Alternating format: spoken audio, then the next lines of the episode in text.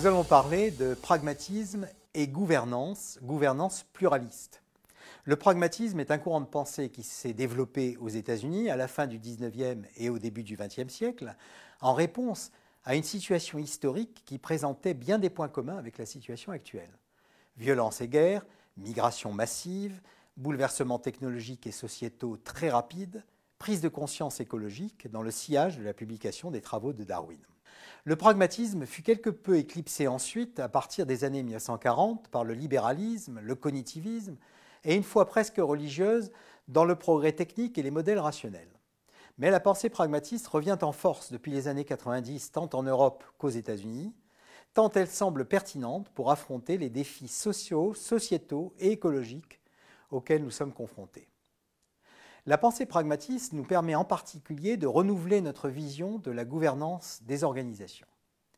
Elle remet en cause le gouvernement des experts, une conception selon laquelle la vérité des situations serait accessible à des acteurs compétents et surplombants, qu'ils soient dirigeants, managers, contrôleurs, experts, technocrates de tout poil, capables de fonder des orientations stratégiques et des normes d'action pertinentes sur les représentations rationnelles dont ils ont ou dont ils auraient la maîtrise.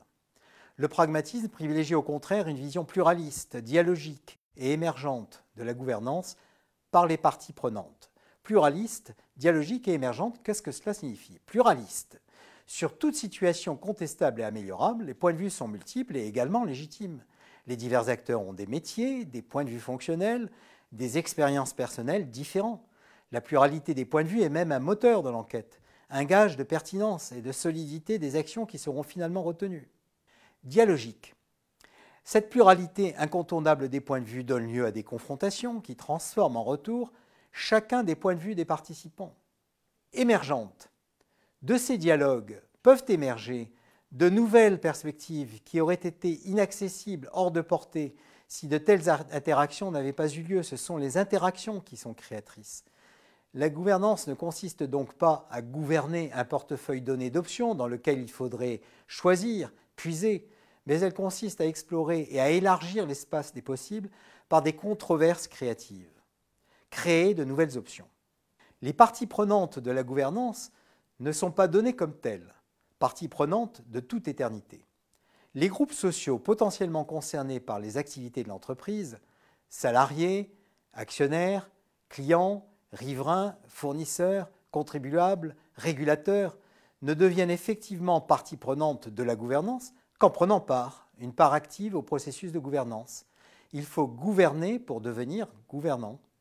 Si des impacts initialement insoupçonnés sont découverts, de nouvelles parties prenantes devront se joindre à l'enquête de gouvernance. Si par exemple le rejet d'eau chaude dans la rivière par une centrale nucléaire compromet le milieu de vie de certaines espèces de poissons, les associations de pêcheurs, les zoologistes spécialistes de poissons deviendront parties prenantes. Toute frontière entre l'organisation et son environnement, entre guillemets, est ainsi mouvante, instrumentale et contingente. Pour résumer, la gouvernance est une chose trop sérieuse pour être exclusivement confiée à des gouvernants professionnels, qu'ils soient experts, technocrates, propriétaires ou protecteurs.